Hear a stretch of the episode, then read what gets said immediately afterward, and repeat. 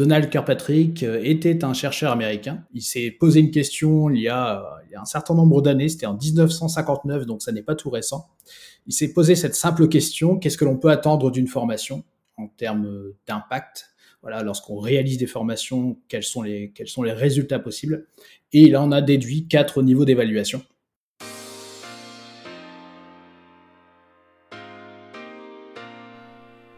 Bienvenue dans le podcast Formation Innovation, le podcast qui vous permet de passer un moment en compagnie d'experts de la formation. Chaque semaine, je m'efforce d'inviter une personne remarquable avec qui j'échange sur ses méthodes, ses outils et sa vision de la formation. L'objectif de ces conversations est de montrer que l'on peut former autrement et, avec un peu de chance, vous inspirer à appliquer leurs conseils dans vos formations. Si vous appréciez cet épisode, n'oubliez pas de donner 5 étoiles sur Apple Podcast. Je lis tous les commentaires et c'est ce qui permet au podcast de continuer à exister. Vous retrouverez les outils, livres, personnes et autres sujets évoqués pendant le podcast sur formation-innovation.com. Bonjour Jonathan, merci d'être présent avec moi aujourd'hui. Comment ça va? Bonjour Elliot, ça va très bien et toi? Très bien, merci. Est-ce qu'on pourrait commencer cet épisode de podcast par te présenter et présenter ce que tu fais, s'il te plaît? Oui, avec plaisir. Alors, euh, Jonathan Potier, j'ai travaillé 19 ans, comme je le dis souvent, côté prestataire, donc euh, comme consultant, comme formateur, euh, dans, des startups aussi, comme directeur produit innovation, etc. Et j'ai rejoint l'entreprise AG6 qui est une, ESN, une entreprise de, de services du numérique, depuis janvier 2022 comme responsable de l'académie, donc comme, pour le dire simplement, comme responsable formation. Et, euh, j'ai conservé en parallèle une activité de, de consultant en indépendant dans le domaine de l'évaluation des formations. Alors effectivement, là tu me racontes ton, ton, passé récent, enfin ton actualité plus exactement. Je vois aussi, parce que du coup je me suis amusé à aller sur ton LinkedIn hein, évidemment, euh, voir que tu as été Kirkpatrick Certified Facilitator. Exactement. Euh, moi la méthode Kirkpatrick me, me fascine. Est-ce que peut-être on peut en parler juste deux minutes, me dire un petit peu ce que ça veut dire déjà pour ceux qui connaissent pas? Oui, avec plaisir. Alors Kirkpatrick, très rapidement, parce que c'est vrai qu'on pourrait en parler des heures, Donald Kirkpatrick était un chercheur américain euh, disparu depuis, qui a, qui a créé un, un modèle, un modèle d'évaluation des formations, donc quatre niveaux d'évaluation de, des formations. Il s'est posé une question il y a, il y a un certain nombre d'années, c'était en 1959, donc ça n'est pas tout récent. Il s'est posé cette simple question, qu'est-ce que l'on peut attendre d'une formation en termes d'impact lorsqu'on réalise des formations, quels sont, les, résultats possibles. Et il en a déduit quatre niveaux d'évaluation. Et donc, quatre niveaux d'évaluation. Le niveau 1, réaction. Euh, typiquement, ce que l'on appelle euh, l'évaluation de la satisfaction. En France, on parle d'évaluation à chaud souvent. Euh, le niveau 2, apprentissage. Qu'est-ce que j'ai appris? Voilà, Lorsque je suis une formation, est-ce que j'en ressors intellectuellement ou habilement enrichi? Qu'est-ce que je sais ou sais faire de plus? Niveau 3, comportement, ce qu'on appelle aussi le transfert des acquis. Et en France, on parle souvent d'évaluation à froid c'est bon finalement voilà ce que j'ai appris et ce que je vais l'utiliser en situation de travail. Qu'est-ce que ça change au quotidien pour moi? Quelle pratique je mets en œuvre? Et niveau 4, là on parle de, de résultats, donc c'est plutôt l'impact sur l'entreprise. Donc, je vais prendre un exemple simple, mais une formation commerciale, est-ce qu'elle a eu un impact sur le chiffre d'affaires, par exemple? Voilà en gros les, les éléments, les, les éléments de manière très synthétique qui décrivent le modèle de Kirkpatrick. Ok, alors merci pour l'explication. Ça me permet d'avoir. Euh, c'est bien la première fois à l'oral que j'entends une, explication très claire. Euh, merci. et est-ce que ça a évolué depuis 1900 euh, Alors c'est 59, tu me dis 59, c'est ça. Voilà. Est-ce que ça, ça, a évolué? Est-ce que la, la, méthode a évolué? Ou est-ce que ça s'applique vraiment toujours tel quel alors, ça, elle a évolué. Alors, oui et non, c'est-à-dire que, enfin, oui et oui plutôt, dans le sens où le, le, modèle est toujours valable, parce que finalement, on attend toujours la même chose d'une formation. C'est-à-dire que même une formation qui était donnée en 1959 ou une, formation qui est donnée en, 2023, on attend toujours de l'apprentissage, de la montée en compétences, du transfert des acquis, si possible de l'impact, etc. Donc ça, c'est toujours valable. Euh, en revanche, le modèle a aussi évolué. Il a été mis à jour en 2010 alors c'est une histoire de famille par euh, par James et Wendy Kirkpatrick euh, qui qui sont donc respectivement fils et, et belle-fille de Donald Kirkpatrick.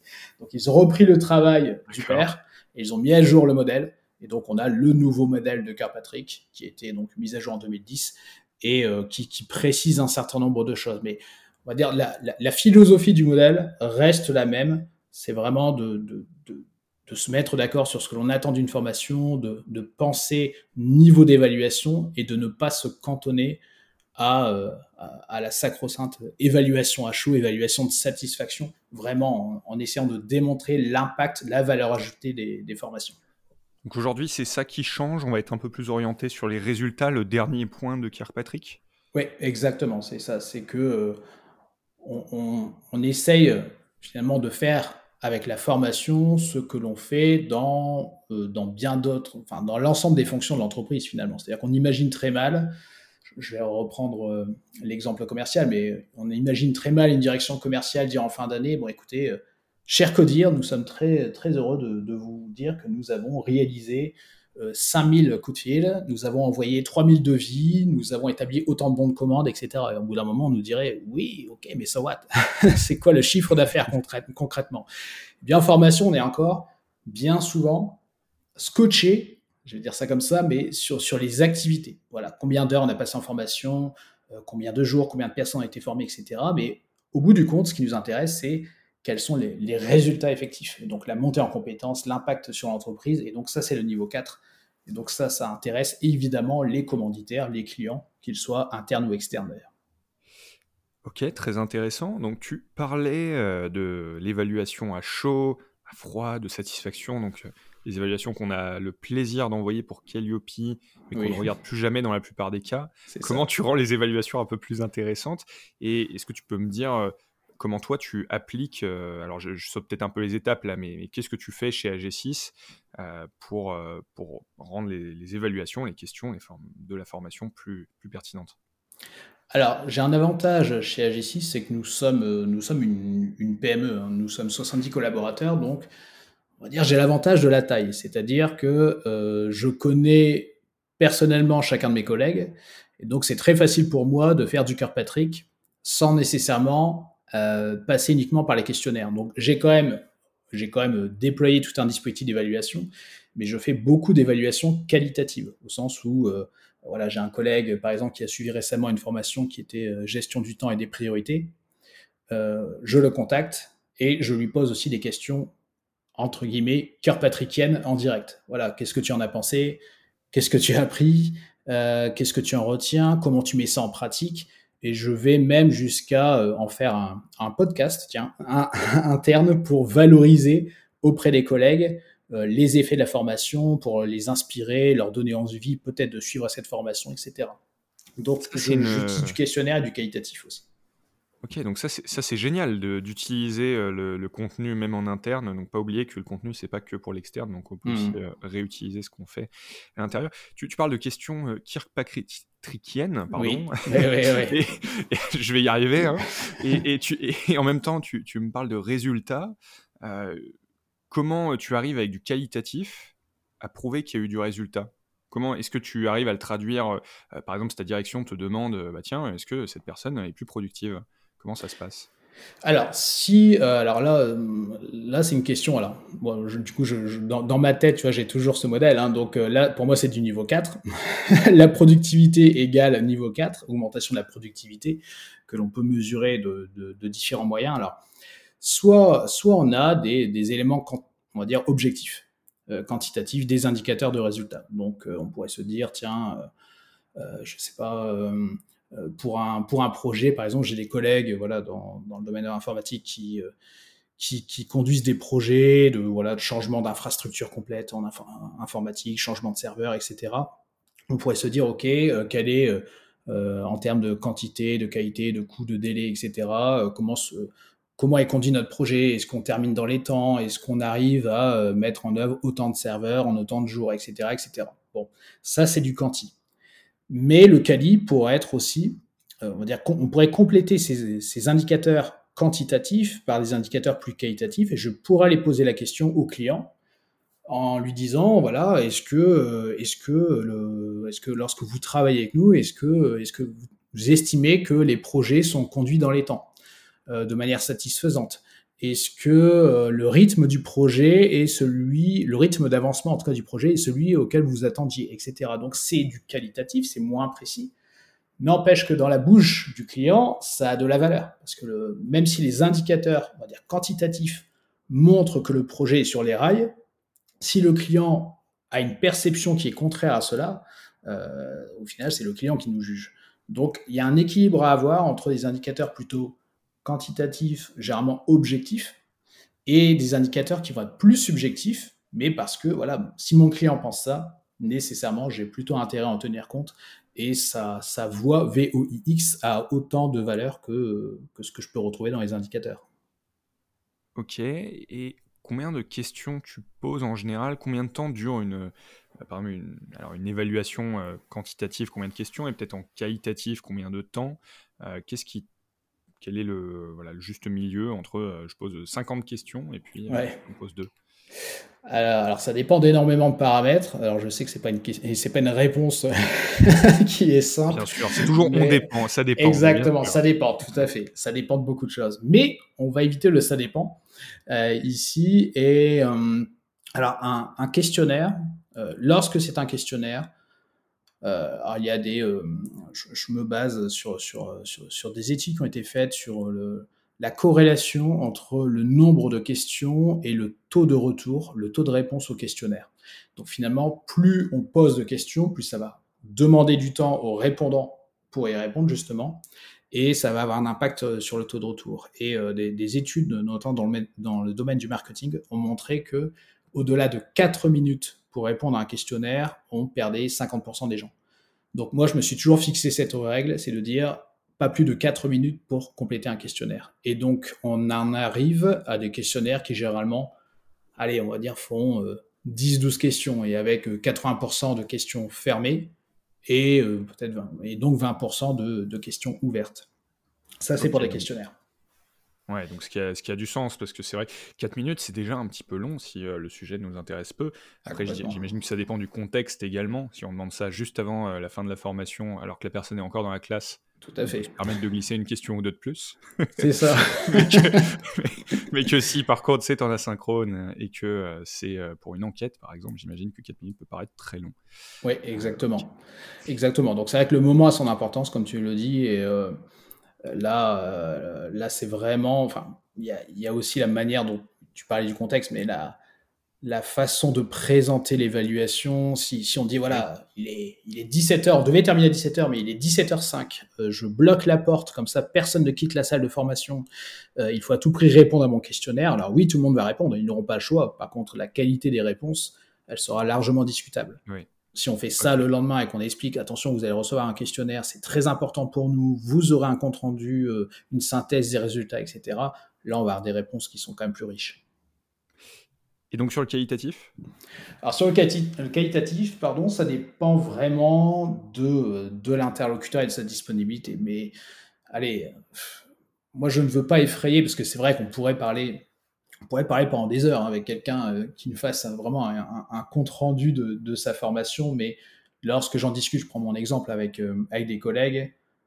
Allez, on peut, discuter, on peut discuter une vingtaine de minutes avec eux, c'est déjà largement suffisant. Et encore, vraiment une vingtaine de minutes parce que j'essaye d'avoir de la matière euh, aussi dans un, enfin, qui puisse intéresser les autres collègues pour l'utiliser à des fins de marketing interne. Donc euh, voilà, j'essaye de, capter des moments intéressants. Je disais, je fais un podcast interne aussi et euh, pour pouvoir communiquer ça aux collègues et que ça soit pas juste, euh, écoute, alors tu as apprécié la formation, oui, non, ok, et puis que finalement ça soit une, forme orale, verbale d'un questionnaire que j'aurais pu euh, simplement envoyer par email. Et ouais, c'est peut-être l'occasion d'aller creuser sur le pourquoi, du pourquoi, du pourquoi de tu me réponds ça. Tout à fait, exactement. à la source vraiment de, de, ce qui marche ou ce qui marche pas pour, pour pouvoir le répéter ou l'éviter. Exactement. La méthode des 5 pourquoi. Pourquoi, Exactement, pourquoi, pourquoi, pourquoi, mais d'ailleurs qui s'applique euh, un petit peu pour, pour tout, euh, tout en à fait. utilisateur également. Ok. Et je vais revenir sur un petit point que tu as dit à un moment. Euh, tu parlais des erreurs globalement qui pouvait, qui pouvait y avoir. Qu'est-ce que, quelles sont les erreurs que tu vois que font les organismes de formation, enfin d'ailleurs de manière générale les personnes qui gèrent la formation au niveau des évaluations? Qu'est-ce qu'il faut éviter à tout prix? Oula, alors il y a tellement de choses. On a vu beaucoup. ah oui, oui, bah depuis des années. Depuis des années. Alors, bon, j'en rigole, alors ça, ça, ça, ça n'est pas drôle, mais euh, je pense que déjà c'est dû au fait qu'on on ne, on ne prend pas l'évaluation au sérieux. Et donc souvent, on en fait quelque chose où, bon, voilà, s'il nous reste un peu de temps, on s'intéressera à l'évaluation. Et donc c'est pour ça que souvent, c'est bâclé. Euh, alors, si on parle des questionnaires, on, pourrait parler des questionnaires extrêmement longs, trop longs. Euh, mon record à ce jour est un client, j'en parle souvent, je le cite souvent, son, son questionnaire faisait 35 questions. 35 euh, et 35 questions avec 5 questions sur la restauration. Donc moi je trouvais ça extraordinaire. Donc euh, voilà, la entrée, plat, dessert, digestif, tout, tout y passait quoi. Et euh, donc euh, voilà, l'image que l'on renvoie, c'est que la formation doit être un endroit où on mange bien. Alors c'est bien, oui c'est bien, bien manger en formation, mais il y a, y a d'autres choses quand même. Donc des questionnaires trop longs, des questions mal formulées. Alors soit des questions à rallonge avec du jargon pédagogique euh, ce même client euh, posait par exemple comme question euh, qu'avez-vous pensé des modalités pédagogiques Qu'avez-vous pensé des méthodes pédagogiques Et qu'avez-vous pensé des techniques pédagogiques? Alors là, on pourrait ouvrir un débat. différenciation, modalité, méthode, technique pédagogique, même entre professionnels de la formation, tout le monde ne serait pas d'accord. C'est ce que j'allais dire. la question est déjà compliquée pour ceux qui ah, savent de quoi ils parlent. Exactement, donc c'était terrible. Ou parfois ce sont des questions mais trop courtes et du coup trop imprécises. Par exemple, accueil. Accueil, accueil qu'est-ce que ça veut dire? Accueil euh, dans le centre de formation, accueil lorsque j'arrive dans la salle de formation, accueil par le formateur, accueil par le groupe, euh, je sais pas, accueil sur le parking, enfin, j'en sais rien, mais en tout cas, euh, voilà, ça, s'il y a un doute, il faut se dire que derrière, on va générer des données imprécises, enfin des réponses imprécises, et donc, je le répète souvent, mais de mauvaises, de mauvaises évaluations euh, conduisent finalement à prendre de, mauvaises décisions au final. Donc il faut faire attention à la qualité de ces questionnaires. Donc euh, trop long, des formulations, oui, euh, alambiquées, des, questionnaires qui, qui, finalement restent beaucoup trop centrés sur les questions de satisfaction, pas sur l'expérience aussi d'apprentissage, l'expérience vécue par l'apprenant, pas sur la suite de la formation pour essayer déjà de l'embarquer, même dès le questionnaire d'évaluation à chaud, d'essayer de l'embarquer sur la suite. Qu'est-ce que tu vas en faire euh, euh, Quel est ton plan d'action, etc. Ça, ce sont des éléments plus intéressants que de parler de l'entrée, euh, du plat, du dessert, etc. Comment tu sélectionnes les questions quand tu as un choix infini de questions? Parce que cette personne était peut-être très bien intentionnée, même si effectivement c'est sympa de bien mmh. manger en allant en formation. Comment je fais pour choisir? Est-ce qu'il vaut mieux que je pose trois questions sur le cours ou sur le futur Ou est-ce que tu as une astuce pour bien mesurer? Alors, très bonne question, euh, justement, tant qu'on parle des questions. Euh, alors, mon filtre, euh, mon premier filtre est de, toujours considérer que une bonne question doit générer des réponses qui mènent à l'action.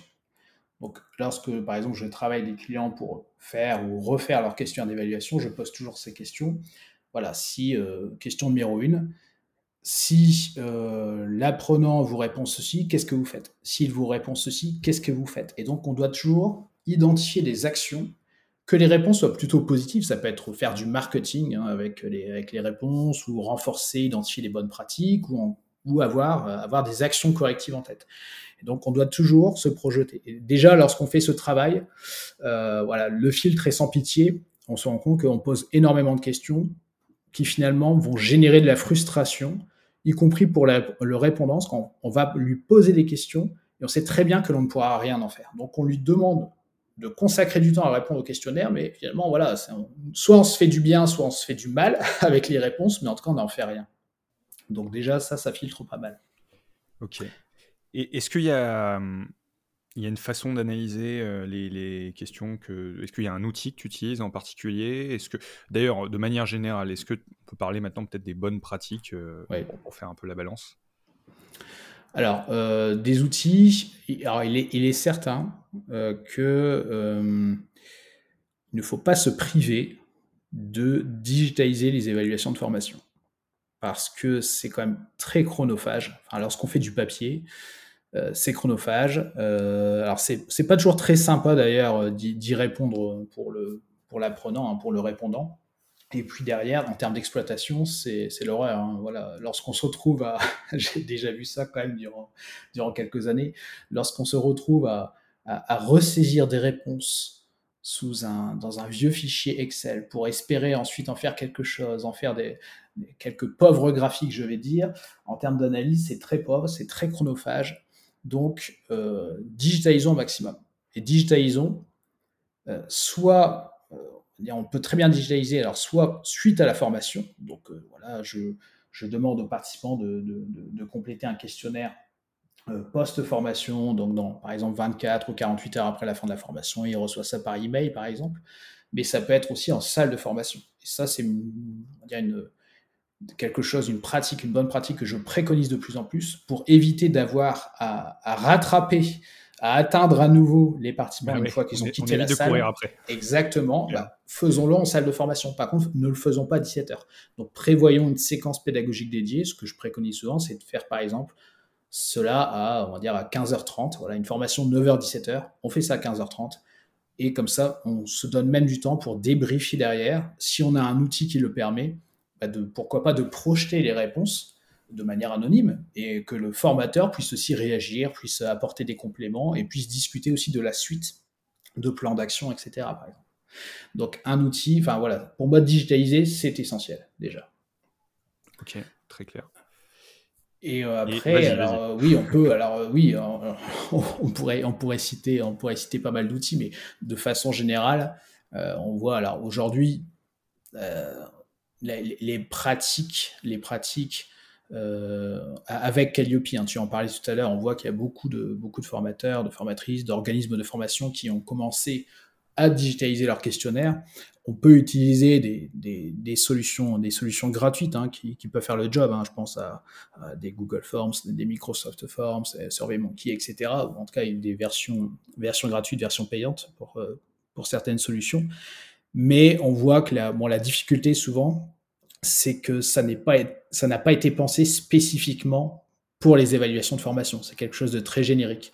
Donc, il peut nous manquer des fonctionnalités qui sont essentielles euh, en matière de formation et notamment en matière de restitution. Donc, pour analyser, exploiter les résultats, là, je pense que c'est plus intéressant. Un outil qui permet de centraliser euh, toutes les tous les questionnaires, euh, par exemple, Des, formateurs. Exactement. aux responsables pédagogiques, par exemple, d'analyser de manière globale et pas, pas seulement aux formateurs. Exactement, voilà. Et donc euh, derrière, bon, euh, des fonctionnalités effectivement d'analyse, de communication des résultats. Et là, bon, les classiques, quoi. Après, exactement, exactement. Voilà. Et là, il y a des plateformes LMS, alors qui sont généralement pauvres, quand même, il faut le dire. Les plateformes LMS sont généralement euh, assez pauvres en fonctionnalité d'évaluation des, des, formations, et ça, je le regrette. mais on voit, on voit d'autres solutions, alors soit des solutions dédiées à l'évaluation qui émergent, soit des solutions on va dire, liées, à la formation, pas forcément des plateformes LMS, mais qui, euh, qui, sont, qui se modernisent, en tout cas qui sont beaucoup plus modernes et qui proposent des fonctionnalités d'évaluation intéressantes. C'est l'occasion de parler un petit peu d'innovation autour de la formation. Mm-hmm. Est-ce qu'il y a des, des nouvelles technologies, des nouvelles, euh, je sais pas, des, nouveaux types de questions qui, arrivent, euh, qui semblent intéressants ou que tu aimerais qui arrivent plus, vite? Alors, il y a, je pense qu'il y, a un, y a un mouvement actuellement euh, qui, est, très intéressant, qui est, on va dire, qui est connexe à l'évaluation. C'est tout ce qui concerne justement la, partie post-formation. Donc comment, euh, comment on, favorise le transfert des acquis, donc le niveau 3, hein, si je reprends le modèle de Kirkpatrick, comment on favorise la mise en pratique, euh, la, réalisation des plans d'action, etc. Sur, sur le terrain. Et on voit que il y a des solutions dédiées qui, euh, qui, qui émergent, qui se développent, euh, ou alors ce sont des fonctionnalités qui se développent dans les, les LMS, etc.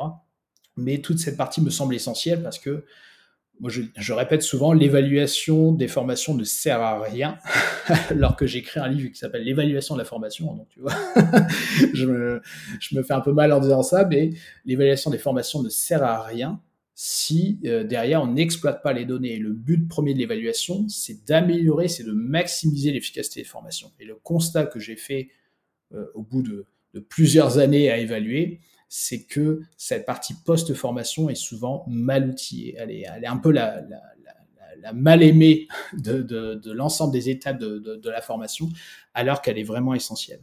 Et aujourd'hui, on voit que c'est un, marché qui se développe, et, et tant mieux, ai-je envie de dire. Qu'est-ce que tu racontes dans ton livre alors à ce propos? Alors, on devrait aller le, lire? Raconte-moi quand même. Ah, parce que c'est, c'est la solution la moins, la moins coûteuse pour développer ces pratiques d'évaluation. alors, au-delà, au-delà de cette boutade, euh, c'est... Euh, alors, comme tu, tu le disais, hein, j'ai, j'ai, j'ai été... Euh, j'ai euh, je suis un, facilitateur, certifié Kirkpatrick, donc c'est vrai que j'ai été formé par, les Kirkpatrick, je forme aussi, je, réalise des programmes de formation Kirkpatrick, etc., programmes de certification, donc j'ai appris à leur côté vraiment le modèle, euh, comment on l'implémente, etc., quelles sont les bonnes pratiques associées à chaque niveau, etc. Donc le livre est vraiment structuré, notamment autour de ce modèle, et l'idée c'est vraiment que n'importe quel professionnel de la formation qu'il soit responsable de formation, qu'il soit euh, voilà, consultant, formateur, etc., puisse développer ses, euh, méthodes, ses pratiques, ses outils d'évaluation et relever le défi de d'aller jusqu'à la démonstration de l'impact des formations, donc jusqu'au niveau 4, et, euh, et d'avoir des, des, outils, des, des, grilles, des référentiels de bonnes pratiques, etc. Donc j'ai voulu en faire un livre qui soit très pratico-pratique, moi à la base, euh, à, la base, je me suis, je me suis basé sur mes travaux. Euh, j'ai rédigé et soutenu une thèse de doctorat en sciences de gestion sur le sujet de l'évaluation des formations. ma thèse fait 1199 pages. Je ne voulais pas imposer ça au lecteur, donc j'ai un peu long. voilà, merci pour eux. Euh, j'ai voulu synthétiser cela et en faire un outil très pratico-pratique. Et là, il en est à la troisième édition. Et donc, euh, voilà, si je me fie à ce que, ce que disent les lecteurs, c'est, euh, ça, ça, leur a bien rendu service pour, euh, pour justement ne plus reproduire les erreurs dont on parlait tout à l'heure, entre autres. Alors, ça, me fait penser à une question. Est-ce que les questionnaires, les évaluations, les QCM, alors les QCM, j'ai peut-être la réponse quand même, mais devraient plutôt être écrits par les formateurs, l'administrateur, le responsable pédagogique, ou bien en collaboration Comment tu, fais pour que, bah, par exemple, dans ton organisation, ça, fonctionne bien? Alors, euh, alors, tout dépend effectivement de, de, quel questionnaire ou euh, tout, dépend comment tu, comment tu, définis euh, questionnaire et, et, QCM. Si on parle vraiment de questionnaire au sens, voilà, si je reprends le modèle Kirkpatrick, si, on pense voilà questionnaire d'évaluation de de la satisfaction ou du transfert des acquis, etc on peut avoir un certain nombre de questions qui peuvent être génériques. Et donc, c'est OK si on fait, euh, si on fait cela euh, indépendamment des formateurs, des experts métiers, etc. Bon, évidemment, on va tenir compte, voilà, on, va tester les questionnaires, on va tenir compte de leur avis, mais il n'y a pas besoin d'avoir une expertise métier, au sens une expertise en lien avec le thème de la formation pour faire cela. Par contre, si on fait des QCM, type des, des, des quiz d'évaluation des connaissances, etc., là, nécessairement, il faut connaître le sujet. Euh, moi, dans, mon entreprise, je suis bien incapable enfin, je peux me débrouiller avec, euh, avec ChatGPT, par exemple, maintenant, mais je me, je me, sens bien incapable de dire, voilà, on va faire un, un bon quiz d'évaluation des connaissances sur, je sais pas, les, les, meilleures pratiques en termes de cybersécurité, etc., si je ne travaille pas avec mon collègue qui est spécialisé sur la question. Donc, forcément, voilà, si ce sont des questions génériques, moi, je suis, euh, je suis complètement à l'aise pour trouver les bonnes formulations, etc. Et encore j'ai envie de dire, euh, pour, euh, pour des questions de satisfaction, des questions sur le transfert des acquis, etc. Par contre, sur le niveau 2 apprentissage, là, j'ai besoin de travailler alors, avec les formateurs ou avec les concepteurs pédagogiques ou avec les experts métiers, ça dépend, pour, euh, pour capter, capter les, les bonnes notions et puis savoir comment comment on va pouvoir différencier la personne qui a appris de celle qui n'a, pas appris. Ok, très clair. J'aimerais aborder un dernier sujet avant qu'on passe euh, sur les, questions de la fin. Oui. Euh, tu mets que tu aides ton entreprise à devenir apprenante. Mm-hmm. Est-ce que tu peux me dire ce que pour toi veut dire une entreprise apprenante? Concrètement, qu'est-ce que tu mets en place pour que les employés, les collaborateurs dans ton entreprise arrivent à développer leurs compétences? Alors, c'est un, grand défi. Euh, derrière entreprise apprenante, ce que, je mets, c'est que euh, l'apprentissage est présent et, comment dire, c'est une, préoccupation pour l'ensemble des, des, parties de l'entreprise, de la direction jusqu'aux collaborateurs lambda, euh, en passant par les équipes. Et donc, par apprentissage, euh, j'entends le, fait d'apprendre des choses, de les mettre en pratique et de s'améliorer en continu. Donc, je vois vraiment l'entreprise comme étant un, système, euh, un système vivant, qui, qui, est en mesure d'apprendre de ses succès comme de ses échecs. Le collaborateur doit pouvoir développer ses compétences, ça c'est OK, je pense que, que, tout le monde comprend bien ce que ça signifie, mais les équipes doivent être capables d'apprendre collectivement et l'entreprise elle-même doit être capable d'apprendre, pourquoi pas de remettre en cause ses choix stratégiques, etc. Donc pour moi, ça passe par de la formation, entre autres, mais pas que. Donc, euh, pour moi, l'entreprise, je vois vraiment l'entreprise comme un système vivant, capable de s'améliorer en continu. Et donc, euh, la particularité d'AG6 euh, est que, entre autres particularités, AG6 est une entreprise dite libérée. Et euh, donc, on mise vraiment, et ce ne sont pas des vins mouches chez nous, on mise vraiment sur la responsabilisation des collaborateurs. Donc là, moi, je suis, je suis ici en tant que, capitaine, que responsable de, en tant que responsable de l'Académie AG6. Mon objectif à terme, et ça fait souvent sourire lorsque je lis ça, c'est que l'on n'ait plus besoin de moi. C'est qu'un jour, on me dise, écoute, merci Jonathan pour tes services rendus à l'humanité à G6, mais euh, maintenant... Pas trop vite non plus, n'est-ce pas? Mais J'accepte la règle du jeu, et franchement, c'est l'objectif que je me fixe, c'est que mes, mes collègues puissent dire, écoute, merci pour tout, parce que maintenant, on est vraiment au clair de A à Z sur tout le process formation. C'est-à-dire que n'importe quel collaborateur d'AG6 doit être en mesure de, d'identifier lui-même ses besoins de formation, de choisir la solution de formation ou autre, mais en tout cas la solution qui lui permettra de développer ses compétences de manière autonome, qu'il soit capable de transférer ses acquis, de se responsabiliser, etc., de A à Z. Le jour où on en sera là, bah voilà, moi je, n'aurai plus forcément grand chose à faire, et tant mieux, tant mieux. Je pourrais faire, euh, je pourrais faire autre chose dans l'entreprise, pourquoi pas. Hein. Mais euh, en tout cas, c'est vraiment ça l'idée. Et est-ce que tu peux me parler, peut-être me donner juste un exemple d'un système euh, ou d'une méthode euh, que tu as mis en place chez AG6 pour encourager l'apprentissage Tu parlais d'apprentissage collectif, de formation collective? Oui. Alors, euh, beaucoup de choses. Alors, un, exemple, l'ensemble des, collaborateurs d'AG6 suivent, par exemple, une formation. Alors, on a appelé ça les, les profils d'apprentissage, mais c'est une formation sur apprendre à apprendre.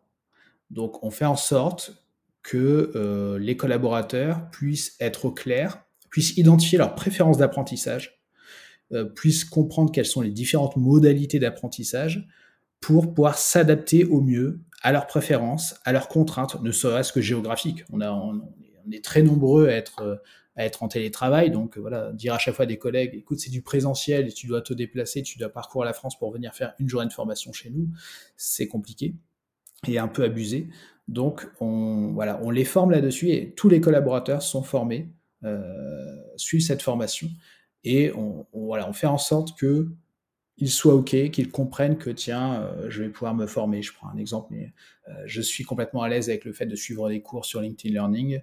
Bon, bah, très bien, voilà, moi je vais, je vais me développer mes compétences ainsi, mais je sais que c'est juste suivre des cours, donc il faut faut que je puisse identifier les objectifs de mise en pratique après avoir suivi les cours, etc. Donc, on fait en sorte de développer cette apprenance, euh, cette capacité à apprendre chez, euh, chez l'ensemble de, nos collègues. Ok, merci, merci pour tout ça. Je vois que le temps avance. Je te propose de passer aux questions de la fin, si tu es prêt. Est-ce qu'on peut y aller? Ah, bien sûr. Super. Pour toi, la formation dans 10 ans, c'est quoi? Oula, alors, dans 10 ans. Euh, alors, je suis très partagé, donc je vais, je vais, je vais, euh, je vais faire deux paris qui ne sont pas exclusifs. Hein. Je crois, alors à la fois, alors c'est, j'imagine un développement exponentiel. On est, on est en plein dedans en ce moment, un développement exponentiel et continu de l'intelligence artificielle. Donc ça, je pense que vraiment, ça va challenger sacrément le milieu de la formation. Euh, je, peux dire effectivement en avant-première qu'une fonctionnalité par rapport au questionnaire va sortir par exemple avec l'IA sur EduSign. Ah très bien, euh, intéressant. Ça, arrive, euh, ça arrive effectivement assez vite. Eh ben, écoute, avec plaisir pour la tester. donc voilà, il y a, il y a, il y a cet aspect-là nécessairement.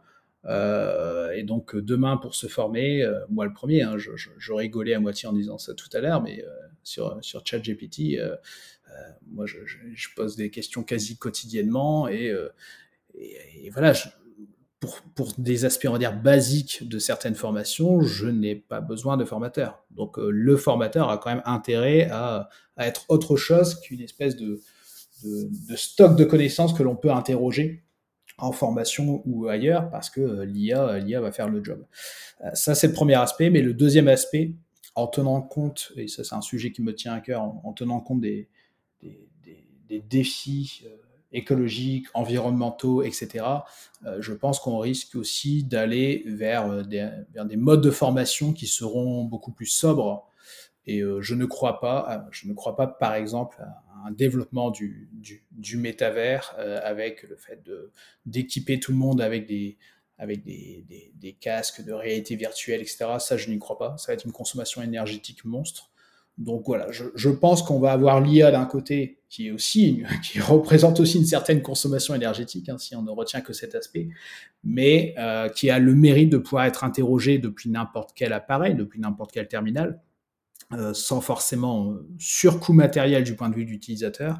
Et de l'autre, je pense que l'on va, euh, de, de, gré ou de force, apprendre à former en étant beaucoup plus économe euh, sur le plan énergétique, sur le plan des déplacements. On va davantage interroger lorsque ça vaut la peine ou non de faire du présentiel, du distanciel, etc.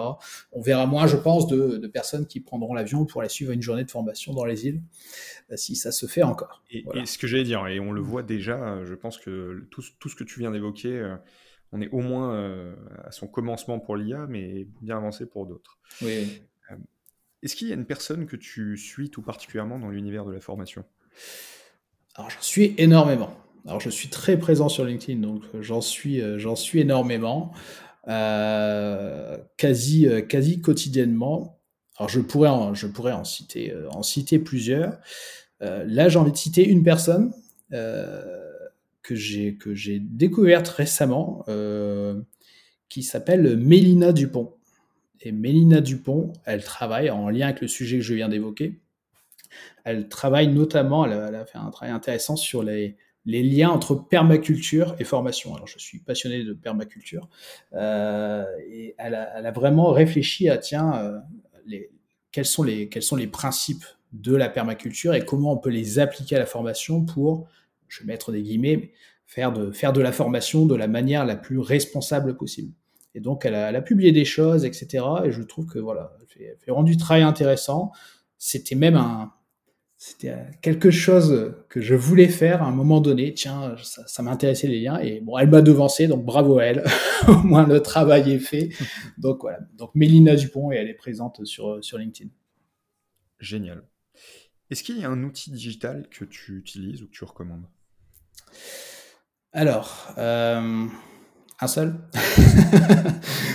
et deux, c'est cadeau si tu veux. Allez, deux, c'est cadeau. Bon. Euh, alors, euh, ça va être un peu particulier parce que ce sont deux outils, mais qui ne sont pas spécifiques à la formation. Euh, le premier se nomme CLAP, donc C-L-2-A-P, euh, qui est, peut-être que, nos auditeurs connaissent Loop, ou Loom, pardon, Loom plutôt. voilà, c'est un concurrent de, c'est un concurrent de Loom je crois que c'est Loom, euh, voilà, qui permet de, voilà, de, réaliser des vidéos. Alors moi, je, l'utilise à la fois pour des vidéos pédagogiques, mais aussi même pour des vidéos, euh, pour éviter des réunions avec des collègues, etc., euh, pour que ça soit le plus efficace possible. Et c'est un outil qui permet de faire de la vidéo et donc d'avoir des échanges en mode asynchrone. Je suis assez fan du travail asynchrone. Donc plutôt que de se batailler pour trouver un créneau dans l'agenda, etc., voilà, moi je fais une vidéo avec l'app, ils me laissent leurs commentaires, ils, ils, vont venir taguer certaines zones de ma vidéo, etc., réagir en direct. Je trouve que c'est très puissant.